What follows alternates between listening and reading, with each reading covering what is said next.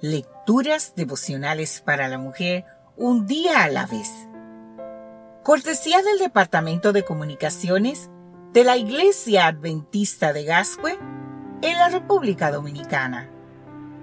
En la voz de Noemí Arias.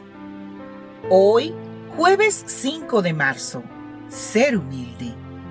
Leemos en el libro de Proverbios el capítulo 29, versículo 23.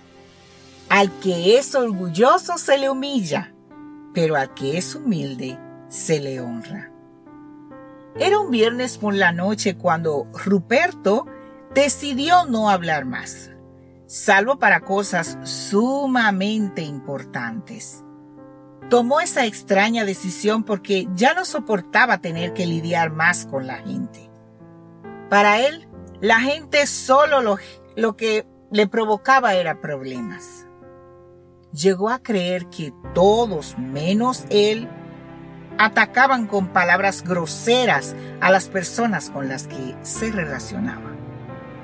Ruperto era un hombre extremadamente orgulloso y no es el único. Muchas almas están atrapadas en un mundo de enfermedad por causa del orgullo.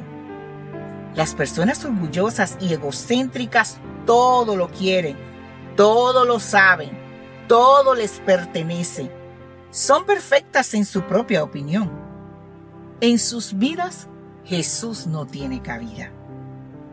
La historia bíblica nos presenta a un hombre de este estilo, un hombre orgulloso, egocéntrico y arrogante. Era un hombre que no quería reverenciar al Dios del cielo y de la tierra, porque se veía a sí mismo como el único soberano digno de alabanza. Por todas estas razones, Nabucodonosor tuvo que sufrir la humillación de la que habla el libro de Proverbios. Dice el libro de Proverbios en el capítulo 29, versículo 23, que al orgulloso se le humilla, pero al que es humilde se le honra. La orden divina fue ejecutada. Su majestad será separado de la gente y vivirá con los animales. Comerá hierbas como los bueyes y el rocío empapará su cuerpo.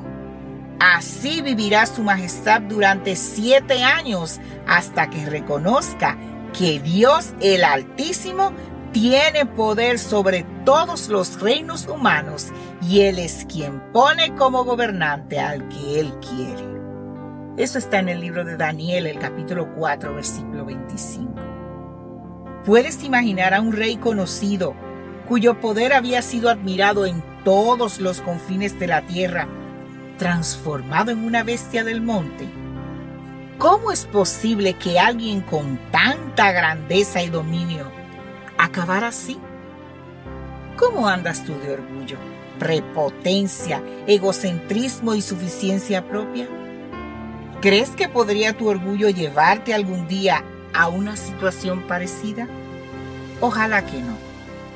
Ojalá cada mañana recuerdes la importancia de someter el orgullo, que puedas recapacitar como hizo el rey de Babilonia.